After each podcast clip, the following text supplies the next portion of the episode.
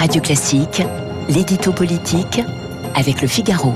8h12 sur Radio Classique, l'édito politique avec Guillaume Tabar. Bonjour Guillaume. Bonjour Renaud. À LR, en peine, à peine 24 heures, Renaud Muselier a annoncé son soutien à Xavier Bertrand. Celui-ci l'a refusé et Muselier a démissionné du parti. Comment comprendre, Guillaume, cet imbroglio euh, Pour le comprendre, il faut revenir au régional il y a cinq mois.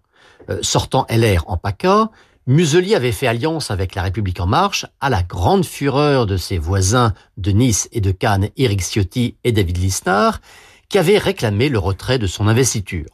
On connaît la suite, Muselier est finalement réélu avec cette liste d'union, mais des traces et des blessures sont restées. Si bien que, tout en annonçant son soutien à Xavier Bertrand, Muselier en a profité pour poursuivre Lisnard et surtout Ciotti de sa vindicte, qualifiant le député de Nice, également candidat à la primaire, de fauné de l'extrême droite. Des accusations jugées inacceptables par le patron des Hauts-de-France, qui a donc refusé le soutien de son homologue du Sud. N'est-ce pas malgré tout étrange, euh, Guillaume, de refuser un soutien alors que Bertrand tient lui aussi, comme Muselier, à gagner en battant le Rassemblement national? Bien parce que dans toute élection, il ne faut jamais oublier le corps électoral. Ici, en l'occurrence, ce sont les adhérents des Républicains. Des adhérents LR très remontés contre l'alliance conclue par Muselier avec les macronistes, dans le dos du parti, et des adhérents sensibles au discours d'une droite assumée, décomplexée, euh, tenue par un Éric Ciotti qui est, de la vie générale, la révélation de cette campagne interne.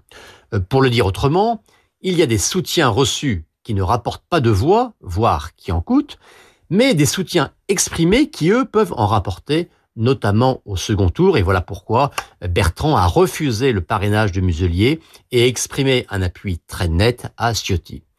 D'ailleurs, vous noterez que Valérie Pécresse et Michel, Barnier aussi ont eu des mots très forts pour défendre le député de Nice, signe que celui qui était un acteur secondaire de la primaire en est devenu un acteur central. Alors symétriquement, des macronistes ont aussitôt souhaité bienvenue à Renaud Muselier. Le président de la région PACA pourrait-il basculer dans le camp du chef de l'État?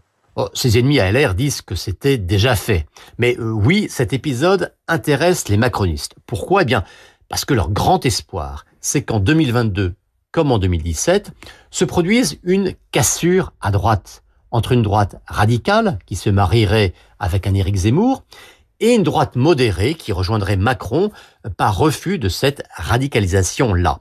Donc, que des voix comme celle de Muselier disent euh, LR ce n'est plus possible, c'est trop à droite, et que tous les prétendants à la primaire disent du bien de Ciotti, qui lui ne dit pas de mal de Zemmour, eh bien tout cela arrange les macronistes.